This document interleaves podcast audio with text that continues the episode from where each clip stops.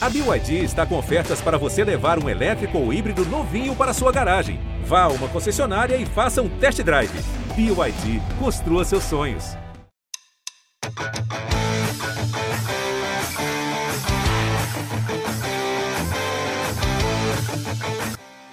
Salve, salve para você que está ligado aqui no podcast do GE Bragantino. Estamos chegando com o episódio 51 eu sou Arthur Costa, estou aqui ao lado de Carlos Santos, Lucas Rangel e Danilo Sardinha para a gente debater esse, essa sequência aí de muitos jogos né, do, do Braga é, na temporada, competições diferentes. Então aqui a gente pode analisar é, o jogo contra o Vélez na Argentina pela Libertadores, depois o jogo contra o Atlético Goianiense pelo Brasileirão no Nabizão e já tem a Copa do Brasil no horizonte aí, o time enfrenta o Goiás sem perder tempo, senhores, vamos para os assuntos então desse episódio. Carlos Santos, comece contigo então, falando de Libertadores, porque foi um jogo muito intenso. Quem assistiu a partida saiu com, aquela, com aquele clima de Libertadores mesmo, né? Aquela, opa, estreamos na, na Libertadores, vamos dizer assim. Jogo lá na Argentina. O que, que você achou dessa partida? Terminou empatada em 2 a 2 expulsão do Braga, reviravoltas no placar, um jogo cheio de emoção, né? Salve Arthur, salve Lucas, Danilo e toda a torcida do, do Massa Bruta. Aquele típico jogo com cara de Libertadores mesmo, né? É, o Bragantino conseguiu abrir o placar com um minuto, surpreendeu muita gente, né? Que obviamente se espera uma pressão do, dos donos da casa, os argentinos jogando em cima, e o Bragantino com, com um minuto de jogo sem o Vélez tocar na bola, conseguiu fazer 1 a 0 com o Ítalo, mas aí pouco depois sofreu o gol em, em uma bola parada. E a partir daí, acho que o Braga deu, se perdeu um pouco no jogo, né? É, o Vélez conseguiu encaixar uma, uma marcação alta ali para cima do Bragantino, é, pegou o Jadson de costas, né, pro, pro campo de ataque. Aí acho que complicou bastante essa saída de bola do, do Massa Bruta, mas é, soube jogar, né? O Bragantino soube resistir a essa, essa pressão do, do Vélez. É, acho que no, no, último episódio você mesmo tinha citado aí do, do Jansson, né? Acho que ele fez um, um auê danado para cima do, do Aderlan, que foi expulso no, no, segundo tempo, complicou um pouco mais ainda a situação do, do Bragantino. Mas é, acho que do, do lado dos argentinos, Jansson e Orelhano fizeram uma excelente partida, causaram bastante é, perigo para a defesa do, do Bragantino. E é aquele empate bom pelas circunstâncias, né? O Bragantino passou mais de, de meio tempo ali se defendendo apenas, né? Depois que o, o Aderlan foi expulso e, e conseguiu o empate com, com o Ítalo quando o Vélez era melhor, ainda estava em igualdade ali no número de, de, jogadores, mas depois da expulsão, o que restou para o Bragantino foi se defender e conseguiu suportar uma, uma pressão muito forte do, do Vélez, né? A partir do momento que colocou o Sousa para jogar com, com o Prato ali no ataque, ficou bem complicado para a zaga do Bragantino. O Sousa até perdeu um, um, um gol, né? Tava com, de frente com o Cleiton, mas é, ficou bastante complicado para o Bragantino, mas conseguiu trazer esse, esse pontinho, né, esse empate com sabor de vitória para Bragança Paulista. Isso aí, quatro pontos, né? Esse começo aí de campanha do Bragantino, os dois primeiros jogos. É, Sardinha, Carlos falou ali, né, de, de, um jogo que teve muitas alternativas, a diferença depois da expulsão, isso mostra aí no, nos números, né? Primeiro tempo o Braga até teve mais posse de bola, 55 a 45, segundo tempo, o Vélez chegou a ter 60% né, da posse realmente sofreu aquela pressão na parte final do jogo. Mas, assim, a impressão que eu tive foi que foi uma pressão, mas sem aquele sufoco, né? Aquela coisa de Clayton super exigido tal. É, o Vélez acabou finalizando bastante, muito chute para fora tal, mas não foi aquele, aquela, aquele abafa, né? Que a gente está acostumado com a bola pingando na área toda hora. O é, que, que você achou desse esse momento, né, que o Braga ficou com um cara a menos, né, depois da expulsão do, do Aderlan, e conseguiu, de certa forma, suportar uma, uma pressão maior, né, nesse momento? É, eu, eu, salve amigos, salve torcida. Pois é, eu acho que isso daí é, é um, é um ponto positivo aí que o Bragantino apresentou na partida, né? Ter, so, saber sofrer né, no jogo. Jogando lá, a questão da, da torcida, pressão, time da casa também querendo, né? O Vélez, se a gente for lembrar antes do jogo, tinha, né, perdeu uma goleada para o Estudiantes na estreia da Libertadores, vinha de um empate com o Boca, então estava naquela pressão também, né, de conseguir a vitória. Então, assim, era um jogo difícil para o Bragantino, né, ia enfrentar muito essa pressão. E acho que como o Carlos falou, né, depois que teve a expulsão, o time acabou sofrendo, você também comentou isso.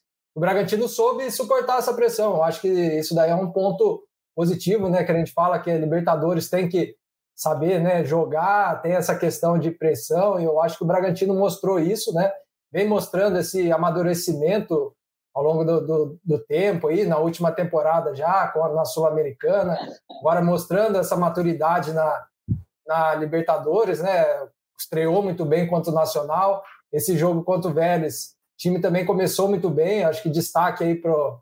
Depois a gente pode falar até um pouco mais do primeiro gol, né? Que, que realmente chamou muita atenção a forma como o Bragantino marcou esse primeiro gol, sem deixar o Vélez tocar na bola. E teve esse ponto aí de, de ter sofrido essa, essa pressão e suportado ela.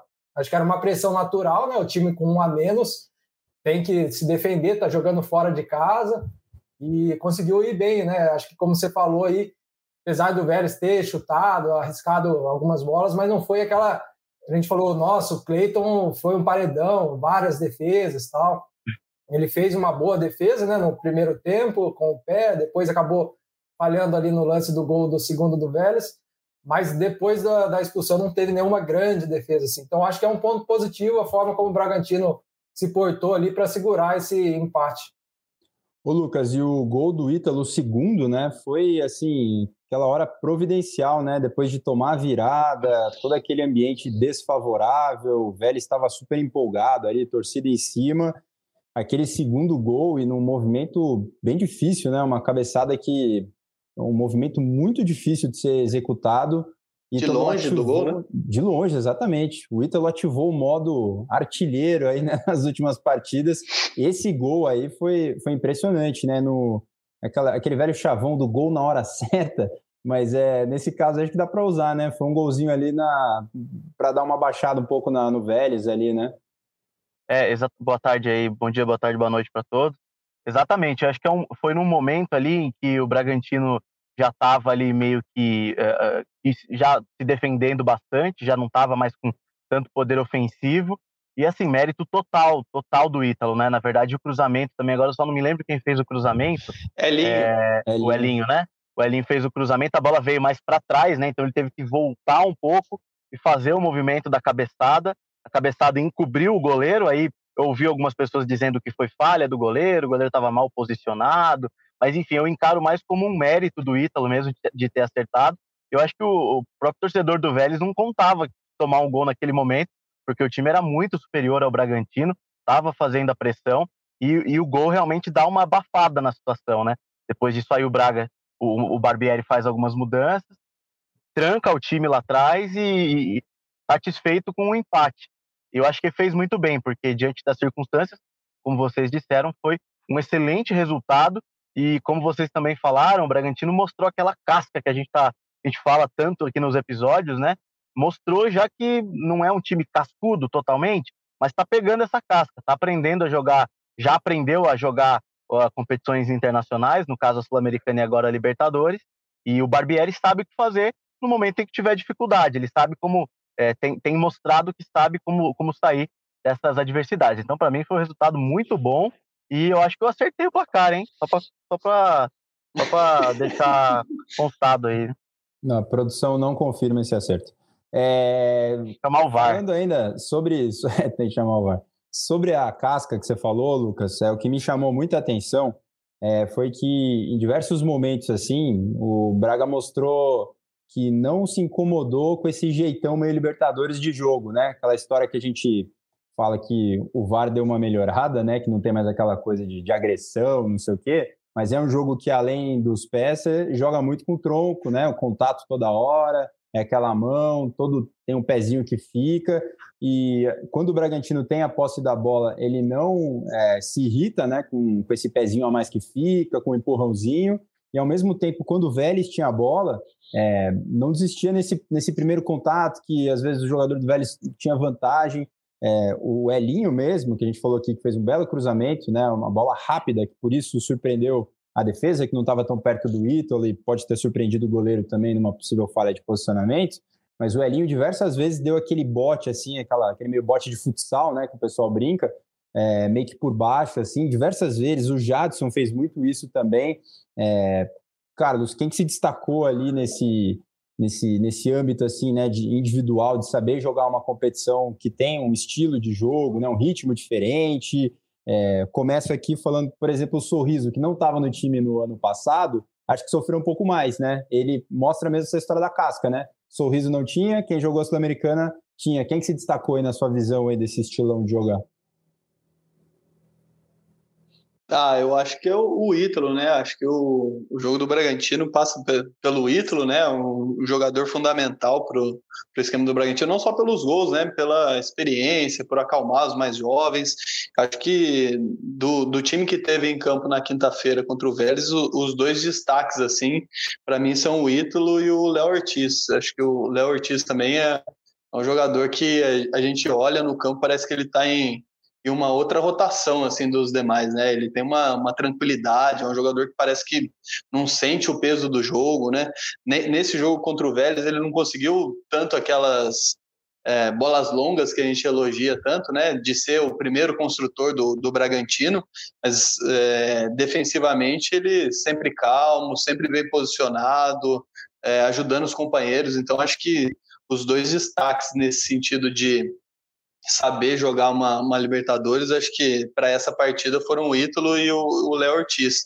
Por outro lado, a gente teve o Jadson sentindo bastante, né? O Jadson teve na, na campanha do, do ano passado na Sul-Americana, acho que ele ficou bastante travado, ficou bastante amarrado na, na marcação do, do Vélez, né? Jogou bastante de costas, não conseguiu desvencilhar. E achei que a bola também queimou bastante no pé do Ramires. Acho que esse encaixe no meio-campo aí, o, o Vélez soube é, aniquilar, aniquilado o Bragantino. O Bragantino ficou bastante é, preso na marcação dos jogadores nesse setor de meio campo e não conseguiu sair tanto. Se por um lado o Léo e o, o Ítalo foram muito bem, eu acho que o Jadson e o, o, o Ramires deixaram a desejar um pouquinho. É, chamou atenção também um pouco o Johan, né? Porque ele se movimentou bastante também, mas é aquela história, né? Libertadores, o cara não tem um segundo para pensar, né? Recebeu, já vem alguém no cangote, né? Teve muita dificuldade, mas acho que se movimentou bastante. É, Sardinha, é, Aderlan, expulsão, pesou demais. Você acha que ele foi meio juvenil no lance da expulsão pela maneira que, que entrou, ou é aquele risco, né? Tem que ir para dividir, acertou o pé, azar, tá expulso, é, que é, mudou um pouco o jeitão do jogo, né? É, é eu, eu acho que, é, que ali naquele, naquele momento ali dava para para ter segurado um pouco mais, acho que não precisava entrar daquela forma ali. Talvez até o Aderlan, como já tinha um cartão, né, talvez já ter entrado hurtado um pouco antes, né, ainda mais sabendo a forma como estava o jogo, né, para preservar ele, talvez poderia ter sido uma opção, né, já ter substituído ele antes, mas eu acho que ali acabou dando pecando nessa nessa nessa entrada, né, tomou o segundo cartão e como a gente comentou aqui, daí realmente ficou difícil para o Bragantino, né? Com a menos, daí que o time teve que, que se fechar, né? O Vélez já vinha fazendo uma, uma pressão, mas quando o time ainda vê a possibilidade de estar com um homem a mais, né? Aumentou a pressão. Bragantino, né? Como a gente destacou, felizmente soube suportar essa pressão, mas acho que foi um. acabou complicando uma coisa que não precisava é, ser da forma como foi. O Carlos falou do Léo Ortiz, estava olhando a estatística aqui, cara. Sabe quantas faltas ele fez no jogo? Nenhuma, cara. Nenhuma. Nenhuma falta. Um time foi pressionado há muito tempo, né? É. Não tem aquela falta boba, né? Na, naquele cantinho da área, né? Para levantar a bola. Natan também fez uma falta aqui, né? Tô olhando na estatística. A dupla de zaga, apesar do gol contra, né? Natan não teve culpa nenhuma, né? Aliás, é, Rangel, por falar em culpa, é, pô, o Cleiton, que vem numa fase melhor, né? A gente já falou aqui diversas vezes, né? Da, dessa recuperação, mas dessa aí saiu, não achou nada, né? É, assim, o Cleiton, ele, ele, ele, ele tem a confiança do Barbieri, isso é, isso é nítido, é claro. É, mas ele estava um bom tempo sem falhar, ele vinha, vinha bem, né? Vinha seguro. é, de vez em quando com o pé, ele dá aqueles chutões que a bola vai para trás, né? Como se é uma para trás, jogo de taco, né? Que a bola vem, ele vai chutar, a bola vai para trás, e aí o torcedor acaba sempre ficando irritado com isso. E só que ele vinha muito bem debaixo das traves, ele não vinha falhando, vinha é, dando conta do recado e com confiança. Mas aí acabou falhando nesse momento, o Natan não teve culpa nenhuma, porque o, o, zagueiro, quando ele vê o goleiro saindo, ainda mais o goleiro como o Cleiton, que é alto, forte, saindo naquela bola e não achando nada, o, o zagueiro ele, ele, ele confia no, no, goleiro dele, né? Ele confia no, no, no jogador que está ali atrás dele. Então, enfim, não teve culpa nenhuma. E, e eu gostei também, o Carlos falou do Ítalo e do e do, do Léo, eu gostei muito do Elinho, cara. Eu achei que o Elinho é, ele chamou responsabilidade ali na, nas laterais. Todas as bolas que vinham, ele tentava alguma jogada, brigou bastante com os argentinos, segurou a bola depois no final. É, então eu também destaco a atuação do, do Elinho. O Ítalo foi eleito melhor em campo por causa dos dois gols, mas o, também destaco aí uma menção honrosa aí pro Elinho. Achei que ele não fugiu do jogo. Todas as bolas que pegou, ele tentou a jogada, ou, ou tentou segurar a marcação, tentou esperar a chegada do time. E nesses jogos, principalmente fora de casa, isso faz muita diferença. O jogador também acaba mostrando certa maturidade. Mas é, voltando ao Cleiton, eu acho que é isso. Ele, ele, tem, ele tem o respaldo, ele tem, é, tem trabalhado melhor do que falhado recentemente, então acho que isso não deve afetar, é, não deve afetar o, o, decorrer das competições em relação ao goleiro do Bragantino. É, ele tinha acabado não, porque foi no primeiro tempo, mas no mesmo jogo ele fez uma defesa, né, com o pé, aliás, né? Com cara a cara, né? Pé ali, cara a cara, foi uma baita de uma defesa ali, vinha, vinha bem mesmo, mas é difícil, né? Libertadores, o erro se multiplica, né? Infelizmente, custou caro, né? Foi um gol importante ali, o Vélez se animou demais, né, com aquele lance.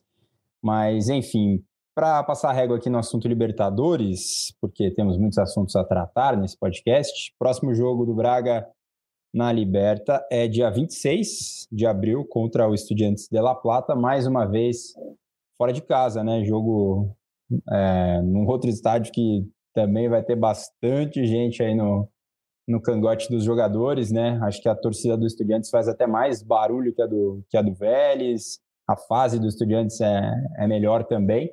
Então, acho que talvez seja o jogo mais difícil aí do, do Braga nessa primeira fase, nesse confronto contra o Estudiantes. Vai valer a liderança, né? Vai valer a liderança, exatamente. Os dois têm quatro pontos, né? E é isso, contra o Estudiantes, o time do Veron, presidente Veron. É, muito bem, vamos mudar aqui de competição agora, porque no último fim de semana aí teve Campeonato Brasileiro, Braga enfrentou o Atlético Goianiense e eu não sei se vocês foram surpreendidos como eu, mas depois que acabou o jogo lá na Argentina, né, que você vê o Léo Ortiz cair de um lado, o Natan do outro, todo mundo desaba no chão, o time treinou lá no, no centro de treinamento do Boca, eu falei, meu, vai no brasileiro com quem sobrou ali, né? Para recuperar ali para a sequência, né? Mas surpreendentemente, pelo menos para mim, Braga entrou com quase todos os titulares e nossa, passeou, né? Eu juro que faz tempo que eu não, não vi um jogo assim que o Braga teve tanto controle durante os 90 minutos né, de uma partida. Carlos, foi mais ou menos por aí. Você, que é um cara muito bem informado, você sabia que o Barbieri ia com os titulares ou te surpreendeu também? Ah, não sabia não. Achei que fosse poupar também. A gente até acompanhou o Bragantino no fim de semana. A gente imaginava que fosse poupar alguns jogadores, mas é, pensei que fosse com com um time mais reserva do que titulares, né? E foi justamente o contrário, poupou só o, o Elinho e o Ramires. O Johan iria para o jogo, mas é, acabou tendo uma disposição e não, não foi para a partida, né? Foi cortado até do, do banco, inclusive. E o que se viu no, em campo, né, a estreia do Bragantino em casa no Brasileirão foi um, time implacável, né? Não foi aquele atropelo, vamos dizer assim, embora o, o placar aponte isso, né? Mas é, o Bragantino impôs a estratégia de, de jogo dele, né? É, teve um susto logo no começo, acho que um, um bom chute do, do Wellington Rato ali com 30 segundos de jogo, o Cleiton fez boa defesa, mas é, aí, a partir daí, só deu Bragantino, né? Não foi aquela pressão com volume, mas o Bragantino resolveu a partida no primeiro tempo, fez 3 a 0 é, O primeiro gol sai de uma característica da equipe, né? Com aquela marcação alta, o Bragantino consegue roubar a bola e o, o Ítalo faz um golaço, né? A bola a definição de bola no ângulo é esse chute do Ítalo, né? Acho que não tinha como ser mais no ângulo do que, que esse chute do Ítalo. E aí depois o Natan e o sorriso, né? O, o Natan chama bastante atenção, tanto o gol do, do Natan quanto do Léo Ortiz no segundo tempo, a assistência do Prachedes, né? O Prachedes que é, vinha ficando mais no banco aí na, nos últimos jogos, dessa vez ele entrou é, entre os titulares e, e, a cobrança de escanteio dele é, é exatamente o que é treinado, né? Aquela bola para o zagueiro chegar e desviar no primeiro pau. Deu certo tanto com, com o Natan no primeiro tempo, quanto com o Léo Ortiz no segundo tempo. E tivemos também o primeiro gol do Sorriso, né? Uma, uma jogada com bastante oportunismo do Sorriso. O Tubarão fez boa jogada pela direita, avançou até a linha de fundo, cruzou e o Sorriso antecipou o zagueiro, ganhou no, no corpo, ganhando a vontade ali, fez o, o primeiro gol dele. Mas foi um jogo, um jogo que o Bragantino mostrou a sua força, a imposição do seu jogo, né? Acho que foi uma, uma vitória para não sobrar dúvidas de que o Bragantino deve sim é, brigar na parte de cima da tabela. Ô Danilo, eu não sei se você teve essa percepção, mas para mim, assim, eu acho que pegou um pouco do cansaço. Se não pegou para o Braga, pegou para o Atlético, né? Que também não poupou muita gente, né? Foi com o que tinha ali de, de melhor e é um time que também está envolvido né, em, em competição sul-americana. É... E quando você dá espaço né, para um time igual o Braga, eu achei que os jogadores ali do meio, no ataque do Bragantino, tiveram muito espaço, né? Foi aquele jogo gostoso né, de jogar. É... E aí, com a bola dominada, o jogo fluiu, né? Você pensa por aí também ou tem outra explicação para essa superioridade aí do Braga? É, eu, eu acho que pode ser, né, uma, essa questão também, né, porque realmente, como falou, o Bragantino se sentiu à vontade, né, para jogar. E, e acho no, no, episódio passado a gente falou, né, do, do Eduardo Batista, né, o técnico do Juventude, quando ele armou estratégia para jogar contra o Bragantino, ele falou, né, que não podia dar espaço para o Bragantino, que tinha que, que apertar, marcar lá em cima, porque se desse espaço, o Bragantino sabia como aproveitar, né? Eu acho que isso o Atlético acabou não fazendo, né? Então, apesar de ter, logo nesse comecinho do, do jogo, ter dado um susto, depois a equipe deixou o Bragantino à vontade. O Bragantino, quando fica à vontade, sabe aproveitar muito bem, né? A gente, eu acho que esse foi, sem dúvida, aí um dos melhores jogos do Bragantino aí na temporada, né? Se a gente for lembrar de um primeiro tempo assim tão bom, talvez vá lembrar daquele jogo contra a Inter de Limeira, né? O Bragantino tomou um gol, mas acabou ainda no primeiro tempo virando o jogo, definindo a partida no primeiro tempo. Só que o adversário. 1, era... né? Isso. Só que o adversário era a Inter de Limeira, né? Era o Campeonato Paulista, agora é o Atlético Goianiense, um adversário um pouco mais forte. Então, o Bragantino se portou muito bem, né? Um golaço do, do Ítalo. Gostei até como o Carlos colocou lá no tempo real, lá, né? Melhor estilo luva de pedreiro. Foi um, um chute. Receba. Foi, foi sensacional, é. Foi é. eleito né, o, gol, o gol do Fantástico depois da noite. Enfim, foi, foi, um belo gol e depois a forma, né, como o Bragantino soube controlar, dava para ter feito até mais, né? Poderia ser uma, uma, uma goleada é, maior ainda do que, do que foi.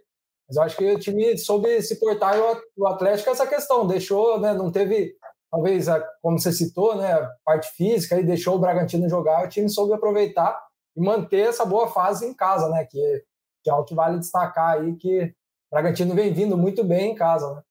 É, diferentemente da temporada passada, né? A gente já falou também aqui no, em episódios passados. Ô, Rigel, você trabalhou no jogo, estava lá na beira do gramado, viu tudo de pertinho, né? Participou da transmissão do Premier. É, queria falar com você dessa configuração desse meio-campo, né? Você tem ali o, o Jadson, que muitas vezes fez até a saída ali, né, no meio dos zagueiros. E como o Braga teve muito espaço, o time jogou no campo de ataque ali o, o tempo inteiro, né?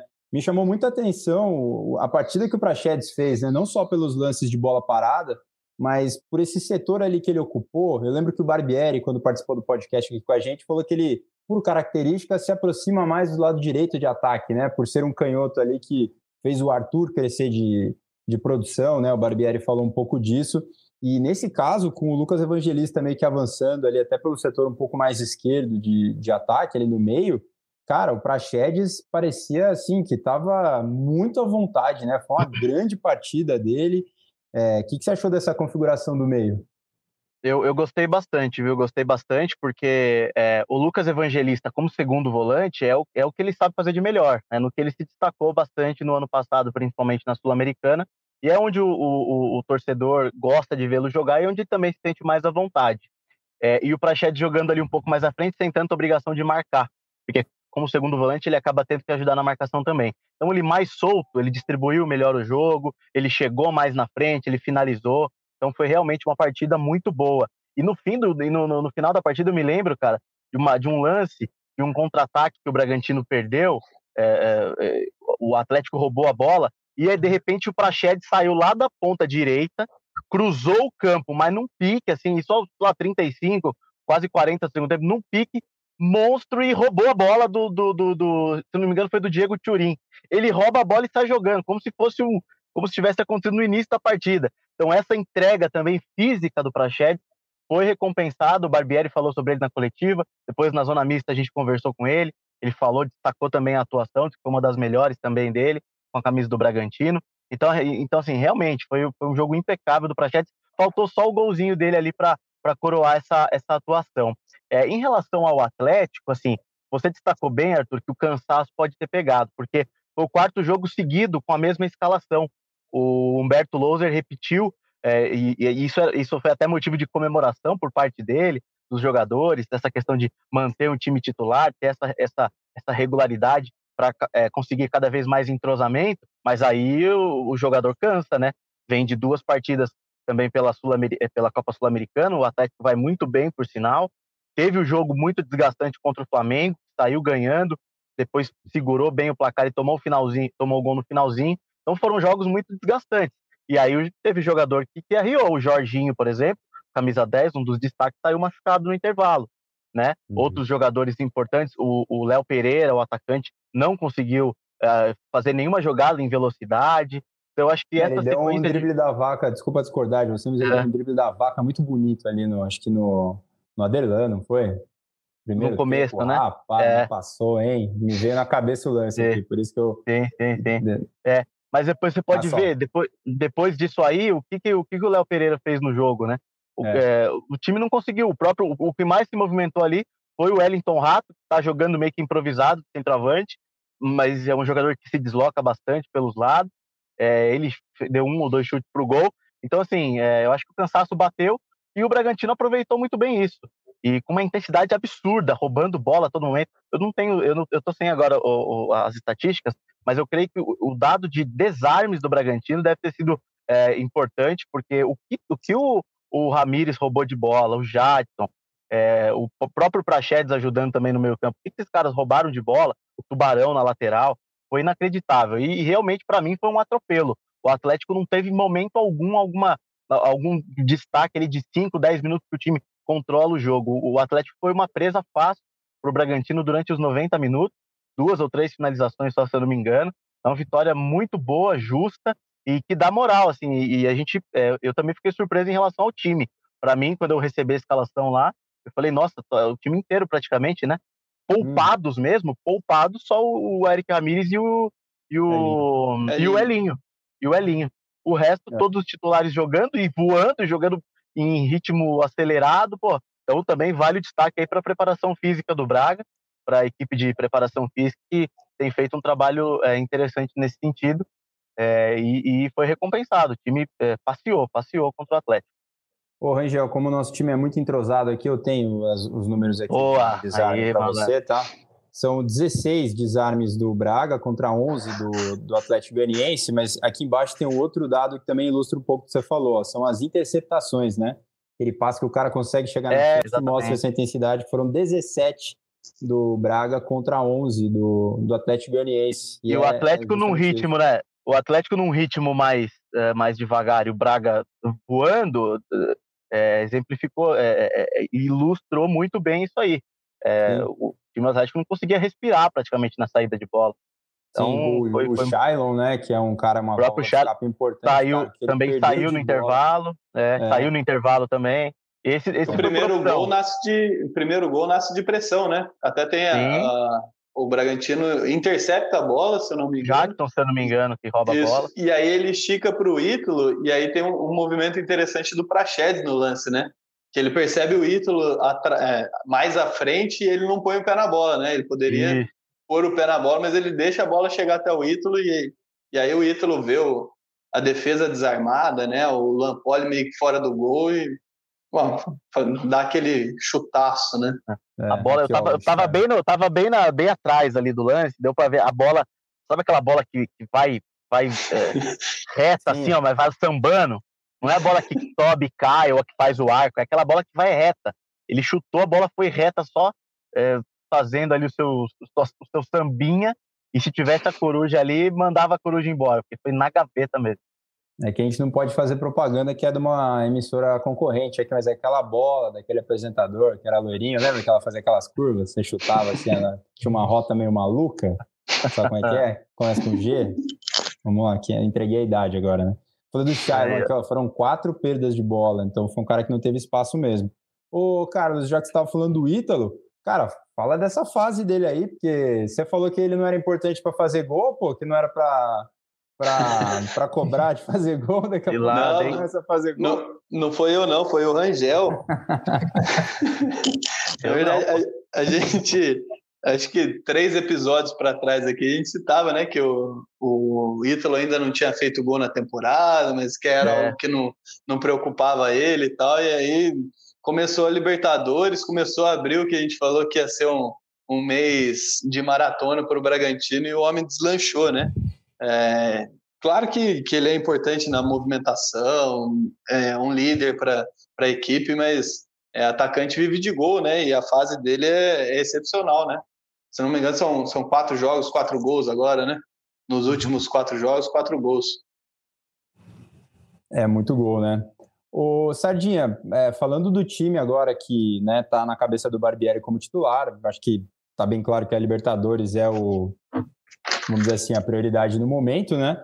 É, mas essa sequência de jogos aí, esse, esse crescimento do Lucas Evangelista, pensando aí no Praxedes e tal, você acha que o Barbieri é, tá nesse momento com mais dúvidas do que ele entrou nesse mês de, de abril, né, que é o mês da maratona, um jogo, né, dois jogos a cada, a cada semana.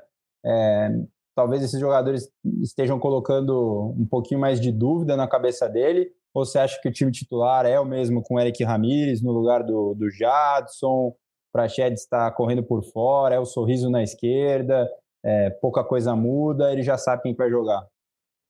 Ah, eu, eu acho que assim, no momento, acho que ainda está o, o, titular mesmo, que a gente conhece, né? Que é o que a gente até estava falando um pouco aqui antes da gravação, né? Que o time que vai na Libertadores, a gente sabe que, por enquanto, é o, é o time titular, né? Eu acho que aquele que tem entrado aí nesses dois jogos aí da, da Libertadores é, por enquanto, o, titular.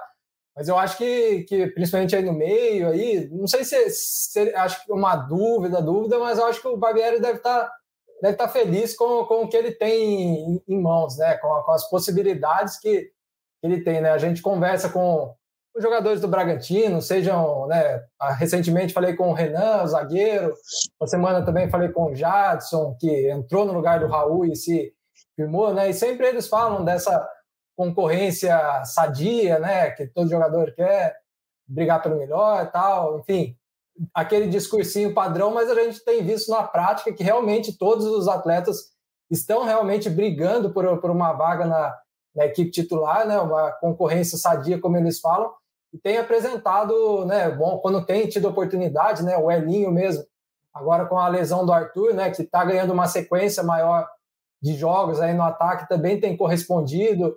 O Jadson, como eu falei, né, entrou no lugar do Raul, se firmou. O Evangelista, que no ano passado né, ficou muito tempo fora por causa da, da lesão, voltou recentemente, também agora está buscando essa é, reconquistar né, a vaga que ele tinha como titular, também tem entrado bem. Praxedes, que depois que sofreu a lesão no, no final do ano passado, ainda nesse ano estava é, ainda sofrendo um pouco para encaixar no demais ritmo do, dos demais, né? É, também fez uma grande partida agora contra o Atlético. Então, acho que assim, acho que no momento ainda o, o time titular ainda está um pouquinho à frente, né? Os, os 11 ali que tem começado com mais frequência, mas as opções são boas, né? No, quem tem entrado tem tem feito bons jogos. Eu acho que isso é, para o Barbieri é importante, porque como a gente tem dito aqui, né, esse mês aí está tá sendo um exemplo disso, né, dessa maratona, três competições importantes, embora o Bragantino priorize a Libertadores, mas o Brasileirão e a Copa do Brasil não dá para você desprezar tanto, né? Então é importante que todos estejam entrando bem, como vem acontecendo. Antes da gente falar da Copa do Brasil, Rangel, até é, falando dessas dúvidas, é um lugar que está completamente definido, é a zaga, né? É, eu não sei se eu ativei o modo empolgou aqui, mas, cara, eu acho que o nível tá igual ou superior a Léo Ortiz e Fabrício Bruno nos grandes momentos da, do Braga na temporada passada aí de Sul-Americana, suportando pressão no Rosário, né? Lá em Rosário. É, cara, a, a, zaga tá muito azeitada, né? E o jogo aí que marca os dois gols, né? Tanto o Léo quanto o Natan marcando, eles ficaram felizes meio que mostra esse momento aí, bom para dar uma simbologia, né? É, exatamente. Eu, eu, eu ia até destacar isso, porque assim, esse jogo contra o Atlético foi importante também para a gente ter, pro, pro, que, nem, o, que nem o, você perguntou para o Sardinha em relação às dúvidas, né? Em relação ao time e tal. E é importante que o Barbieri sempre tenha dúvidas, né? Sempre tenha jogadores jogando em alto nível para que haja uma concorrência e, e, o melhor jogue em alto nível. Né? O melhor jogue e faça o que se espera. Então, em relação à zaga, acho que esse jogo contra o Atlético foi muito, muito especial, porque mostrou os dois zagueiros muito bem, confiantes, um canhoto, e, e, e eu gosto desse esquema com um zagueiro canhoto e um destro. Eu acho que melhora a saída de bola, obviamente que eh, tem que ter um trabalho também de passe, né? Mas eu gosto muito dessa configuração e os dois voltaram a se entender muito bem, né? Desde que uh, uh, o Fabrício uh, o Fabrício saiu, o Léo passou a conversar mais com o Natan e, e isso está sendo, tá se demonstrando dentro de campo, tanto no jogo contra o Vélez quanto no jogo do Atlético. Foi uma partida muito segura, ninguém errou praticamente. Os dois não erraram. E é isso que deixa o jogador com mais confiança, e principalmente no setor defensivo, passa essa segurança para o restante da equipe. Então, eu acho que esse jogo contra o Atlético foi muito importante para o Barbieri falar assim: pô, estamos no caminho certo, essa é a dupla que eu precisava, porque foi o, foi o setor que ele mais passou apuros né, recentemente, com falta de opções, tendo que improvisar. Então acho que também veio para o Barbieri como um alívio. Ele vê que a dupla de zaga dele é essa e ele pode contar com esses dois, que seja pelo alto, seja por baixo, no vigor físico, na técnica, os dois é, vão dar conta do recado. E o outro ponto que eu, que eu, que eu, que eu coloco é em relação ao Elinho a titular de um lado, o Sorriso e o Tubarão. O Tubarão jogou muito bem também. O Sorriso acabou entrando como titular, mas o Tubarão indo bem vai, vai acabar que sempre vai jogar quem tiver o melhor na, durante a semana nos últimos treinamentos.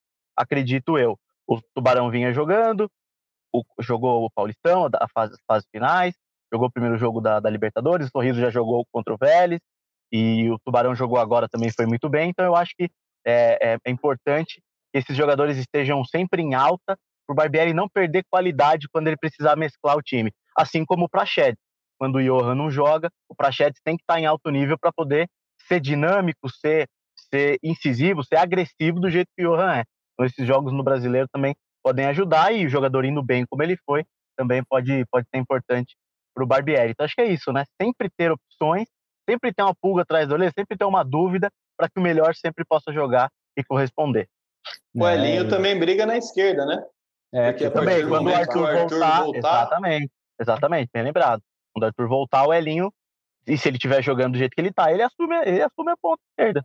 E não tem é. muito segredo, né? Só que aí também, se os outros dois estiverem numa rotação alta, estiverem brigando entre si ali, imagino que todo mundo queira, queira ser o titular e queira jogar os jogos mais importantes. Então aí o Barbieri ganha. O Barbieri ganha e ele tem que administrar esse, essa questão. É, o elenco bom, né? O Tubarão jogou muito tempo na esquerda, agora tá na direita, né? São opções. É, e só para não passar batido também, né? Que você falou do lance dos, dos, dos pés, né? Direita, esquerda. Que uhum. quanto ao Atlético, muitas vezes o Léo Ortiz era um lateral direito, né? Nessa série de bola que o Jadson fica como o Sim. cara mais é, recuado, né? O Léo afunda ali na direita, joga tipo um lateral direito, o Natan vira quase um lateral esquerdo. Tem hora que, opa, não é o Luan Cândido, é o Natan que tá ali, né? Sim. Os laterais vão embora, é interessante mesmo. Falei do Luan, aliás, ele também está muito bem, né? A gente não falou dele aqui ainda. O Luan está muito bem, até tem uma matéria do GE, né? É, elencando aí as promessas do, do, Campeonato Brasileiro aí na temporada. O Luan é o representante do Bragantino nessa lista. e é porque tá jogando muito bem. É, eu acho que fisicamente essa temporada ele tá, tá melhor, parece estar tá mais fino, é, com mais intensidade. Pelo alto, ele é um cara que ele é muito, muito bom, bom na bola aérea cara, também, exatamente. Muito bom. Dá uma segurança Forte. tanto na defesa quanto uma opção no ataque. É, o Luan tá, tá muito bem, é um dos destaques aí da temporada. Né? A gente não fala tanto dele, não aparece diretamente, talvez no gol e tal, mas é um cara que, assim, tem, tenho gostado de, de assistir as partidas do, do Bragantino. É, bora mudar de competição para a reta final aqui do, do, nosso podcast. Falar do próximo jogo do Braga, então, contra o Goiás. Um jogo nessa quarta-feira, dia 20 de abril, às 7 da noite, em Goiânia. É a estreia do Braga, então, na Copa do Brasil contra o Goiás. O que, vocês estão esperando desse jogo aí? A gente já falou bastante aqui que o time está mesclando, né? Que é um grande exercício de é, adivinhação, né? Saber quem, quem o Barbieri vai colocar em campo. É, o que, que sua bola de cristal diz aí, Carlos? Ah, é mais um jogo difícil para o Bragantino, né? No fim de semana, o, o Goiás complicou bastante para o Palmeiras, né? Palmeiras conseguiu um empate só na, na, reta final ali do, do jogo. É, Goiás está com um técnico novo, né? O Jair Ventura está começando o trabalho lá. Então, acho que o que a gente pode esperar para esse jogo aí é o Goiás é, uma equipe mais reativa, vai procurar jogar no erro do, do Bragantino. Pode ter a volta do, do Vinícius, que é um dos destaques aí do, do Goiás na temporada. Eu prevejo um jogo difícil para o Bragantino, um jogo de possivelmente poucos gols. Acho que, que vai ser um confronto bem difícil para o Bragantino, especialmente por começar esse, esse duelo aí pela terceira fase jogando fora de casa. O Bragantino vai ter bastante dificuldade contra o Goiás.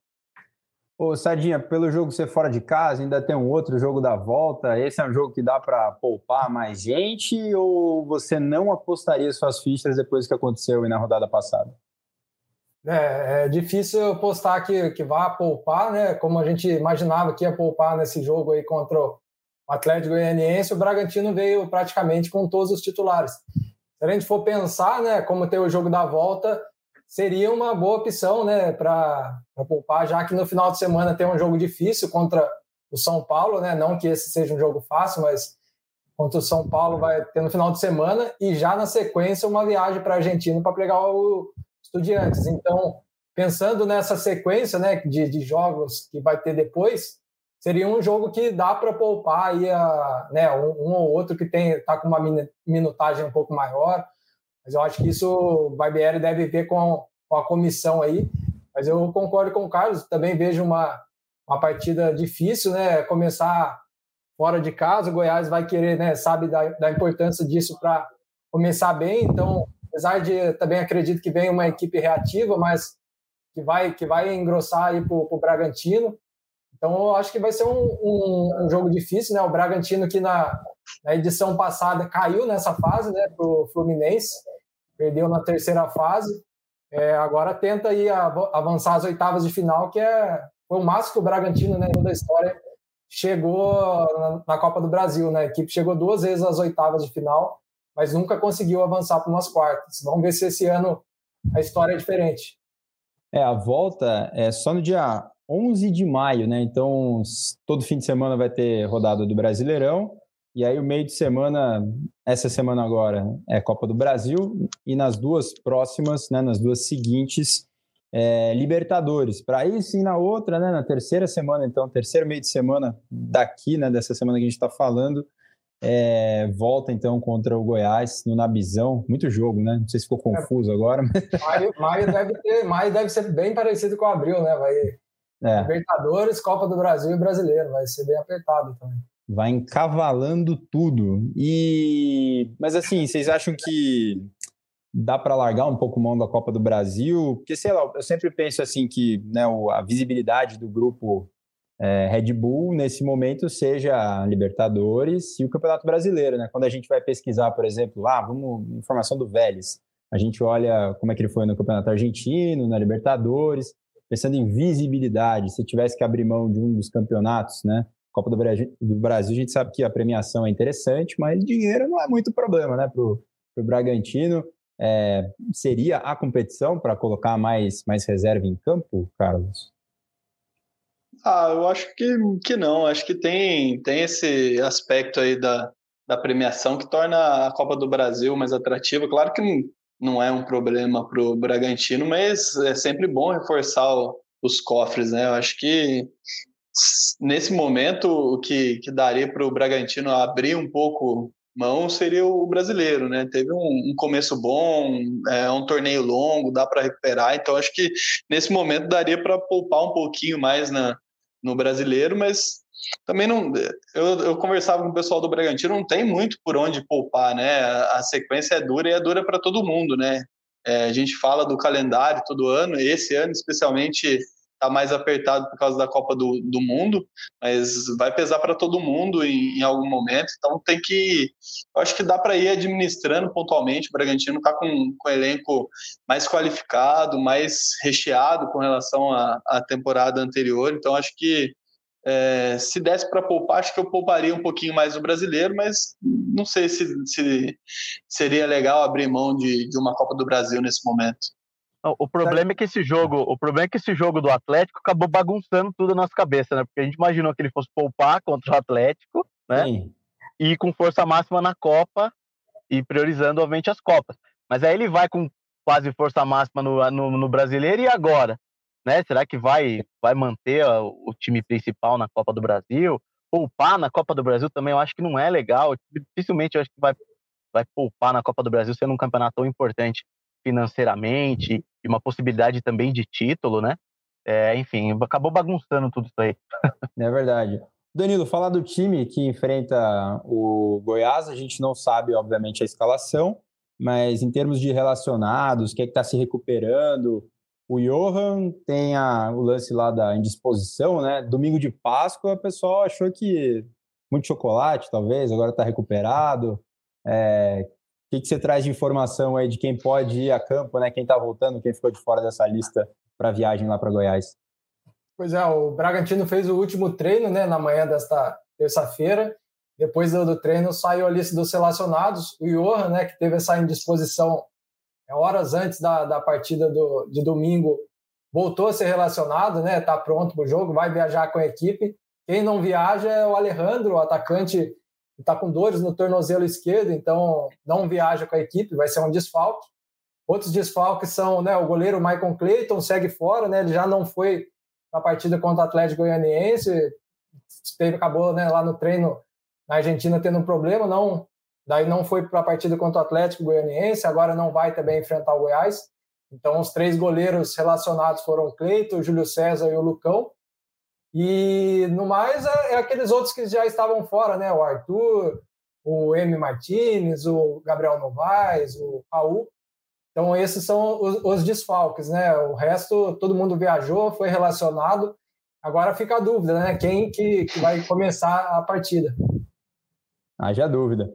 É, Rangel, para a gente fechar aqui o nosso podcast, já estamos aqui nos acréscimos, 47 minutos já de episódio, passar aqui a tabela dos próximos jogos para o torcedor se situar aí dessa sequência forte aí da, daqui para frente. Né? Então tem Copa do Brasil agora contra o Goiás, depois São Paulo no fim de semana, Estudiantes de La Plata na semana seguinte, daí pega o Ceará pelo Brasileirão, Vélez Sarsfield pela Libertadores, Corinthians pelo Brasileirão e aí sim fecha essa, esse jogo da volta contra o Goiás pela Copa do Brasil. É, suas considerações sobre essa partida aí da Copa do Brasil, Lucas, para a gente encerrar? Sequência pesada, né? Sequência dura, jogos importantes aí contra os dois de São Paulo, jogo, no, jogo de volta contra o Vélez, o próprio jogo contra o Estudiantes. É, eu, pelo que o Barbieri falou na coletiva, vai depender muito do que o departamento médico, fisiologistas é, passarem de avaliação. Então, se num dia antes do jogo for um sinal positivo, ele eu acho que ele vai acabar escalando o, time titular. Se o departamento de fisiologismo, fisiologia acabar é, detectando ali alguém com desgaste, como foi, por exemplo, no caso do Ramires, no jogo de domingo, o Barbieri deixou isso claro, que o Ramires era o jogador que estava mais desgastado desse, do elenco, então, assim, ó, esse, esse jogador pontual tá, tá desgastado. Eu acho que vai ser muito nisso, assim, vão acabar sendo, depois de, dessa, disso que eu falei agora há pouco, né, a gente achar uma coisa e acontecer outra, eu acho que vai é, de acordo com que o departamento médico sugerir ao Barbieri, né? Ó, esse jogador tá com risco de lesão, então melhor segurar. Não, esse tá, tá legal, tá, dá, pra, dá pra jogar. Vai ser muito de jogo a jogo, eu acho, a partir de agora, sobre quem vai entrar a campo, e o Barbieri sempre vai tentar colocar o maior número de titulares possível. É, e é isso, o jogo contra o Goiás, é, para mim, o Bragantino tem que, tem, que, tem que vencer, eu acho que o time do Goiás se reforçou, é, deu trabalho para o Palmeiras, mas o Bragantino ainda é melhor, mesmo jogando fora. Eu acho que dá para voltar com uma vitória de lá. E, enfim, o Johan deve voltar, deve voltar ao time titular, deve estar em disposição. É, vamos ver quem que ele vai colocar na, na, na, na ponta, ao lado do Elinho. O Elinho deve voltar, porque foi poupado.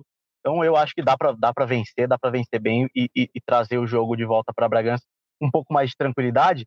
Ainda mais porque o Braga em Bragança está demais. Assim, o time tem são 12 jogos de invencibilidade, 10 né, vitórias e 2 empates, fez 29 gols e tomou 6, se eu não me engano, nesses 12 jogos aí, desde aquela derrota para o Atlético Paranaense pelo Brasileirão. Então acho que está encaminhado, assim, acho que só uma zebra mesmo muito grande para o Braga não passar do Goiás. Eu penso assim. Esse jogo de ida acho que vai mostrar isso. Legal. Bom, então, só para bater o martelo aqui, o horário do jogo do Braga contra o Goiás é 19, né? 7 da noite horário de Brasília em Goiânia, para você que está nos vendo, né? Que agora o podcast anda numa fase muito chique, tem vídeo e tudo mais. Danilo Sardinha está tendo até que cortar o cabelo para aparecer aqui. É, em algum momento apareceu ali quatro da tarde, mas a informação correta já está aqui com a gente. É, sete da noite em Goiânia, é, de quarta-feira, ok? É, bora para palpites, então, para essa partida, aquele momento que a gente sempre erra e destaques finais. É, fale, fale por vocês aí, fale por vocês. por Começa vocês. aí, Carlos. É, o, o palpite da Libertadores foi para o VAR e na primeira fase da Liberta não tem, não tem VAR, é, então do Rangel foi, foi indeferido o pedido do, do Rangel. É. Bom, eu acho que joguinho do, do Braga contra o Goiás amanhã, acho que que dá Braga também, jogo para um 2 a 1 vamos, vamos nesse palpite aí.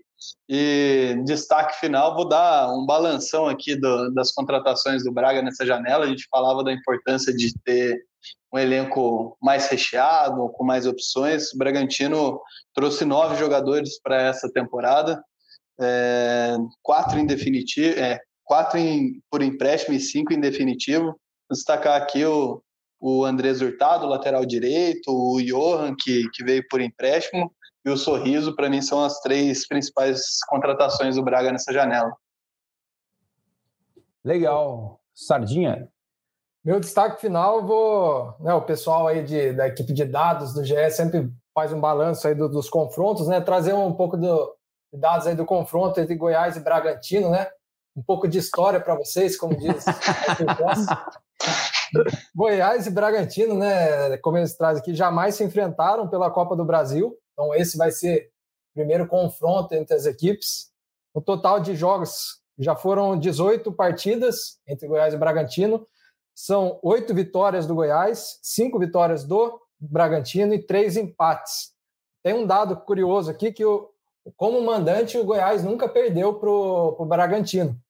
Em sete jogos foram seis vitórias do Goiás e um empate. Então, o Bragantino, se vencer essa partida né, fora de casa, vai estar tá quebrando esse, Tabu. esse tabuzinho aí. Então, acho que esses são, são os dados aí para o destaque. E meu palpite, eu acho que 1 a 0 uma vitória magra aí do Bragantino, mas que vai dar uma, uma vantagem para o jogo de volta. Bom, vamos lá. Vamos lá, vou, vou, hoje vou destacar o feminino, né? O jogo do, do Braga contra o São José 1 a 1 O Bragantino vencia o jogo e tomou o empate do São José também na reta final do jogo. Tá difícil. Gol contra Bezarro? Gol é. contra, exatamente. Gol contra então, assim, Bezarro. A maré não tá boa para o time da Rosana, né? O Braga segue lanterna do Campeonato Brasileiro Feminino. E, enfim, e começa a preocupar, já começa a preocupar. Claro que tem, tá embolado ali, né? Os times dos últimos colocados estão é, meio que embolados com a pontuação parecida, próxima ali, mas precisa ganhar, precisa ganhar a primeira para ver se desencanta e, e começa uma reação aí no Campeonato Brasileiro Feminino. Eu conversava com algumas pessoas do lado do Braga sobre o time feminino, né? E o planejamento, assim, com a contratação da Rosana, não era para ser campeão, obviamente, mas também não era para cair. Então, eles, eles já ligaram o sinal de alerta, já existe uma conversa assim com a, com a treinadora para mudar o sistema de jogo, para fazer alguma coisa diferente, não de mandar embora, porque a filosofia do time não é não é essa, né? Mas para que algo seja feito para o time poder deslanchar, porque senão, se for rebaixado, vai ser um, uma primeira baixa aí do projeto da Red Bull aqui com o Bragantino, algo que não saiu como planejado. Então, enfim, fica aí, a gente aguarda os, os próximos jogos para ver se está essa primeira vitória. Mas só, só para completar, eu assisti esse jogo aí, é, o primeiro tempo, o time do, do Red Bull Bragantino amassou o São José. Teve muita chance, muita chance. E acabou não conseguindo fazer o gol. Fez 1 a 0 só no primeiro tempo. E aí no segundo tempo caiu o ritmo. É, São José começou a, a se soltar e, e conseguiu o empate, tipo, num lance muito infeliz da, da Taba, se não me engano, um, um escanteio no primeiro pau, ela vai cortar, ela joga para dentro do Mas próprio não é gol. boa, né? É, e aí na reta é final, a, a, Ariel sai cara a cara com a Zani, goleiro do São José, dribla a goleira, a goleira mete a mão na bola fora da área, é expulsa, Braga não consegue pressionar, enfim, a, a zica tá grande no time feminino. É, eu acho que é daquela vitória, um a zerinho, finalzinho do jogo, para tirar, é, para tirar a zica e, pô, deslanchar. Enfim. Pô, o meu palpite para Bragantino e Goiás, eu ia dar 2 a 1 um também, mas eu vou dar 3 a 1 pro Braga. Para mim, para não ficar igual ao do Carlos, ele falar que eu copiei ele, vou, vou meter 3 a 1 porque eu tô confiante. Acho que o Braga vai, vai, vai se impor e vai conseguir vencer o Goiás lá com certa tranquilidade. Só para não deixar o feminino passar em branco, o próximo jogo é esse fim de semana já, né? Contra o Kinderman, que é outro time tradicional aí também. É, pesado é, também. É, e, mas também não tá bem, né? Tá o primeiro ali em cima da zona de abaixamento. Uhum. É, Ariel, que era, né? E São José, poderia ter feito valer a lei do ex. Meu destaque final vai para a história do tablet lá da filha do Júlio César, né, cara? Pô, que história triste isso aí, cara. Qual o desfecho dessa novela? É, pois é, vamos atualizar. Sacanagem, né? Quem pegou, para quem não, não, não tá acompanhando a história, a filha do Júlio César foi lá acompanhar o jogo lá da arquibancada, o Júlio César, né, que foi o goleiro reserva relacionado, e aí ela deixou o tablet lá na arquibancada e passaram a mão. Né? Não, não encontraram. Ele depois chegou a fazer uma campanha aí, né, nas redes sociais, oferecendo uma camisa para quem for entregar, né, devolver. E, enfim, estamos aqui na torcida para que se recupere, né? Às vezes tem coisas pessoais ali e tal, né? Trabalho de escola, sei lá. Enfim, é, vamos torcer para a pessoa devolver. Por favor, por favor, nosso Só, apelo aqui. Acho que vai ser só, um a um. Diga lá, Rangel. Só saideira, destaque final da saideira. Acabo de receber uma mensagem que minha camisa do Braga chegou, hein?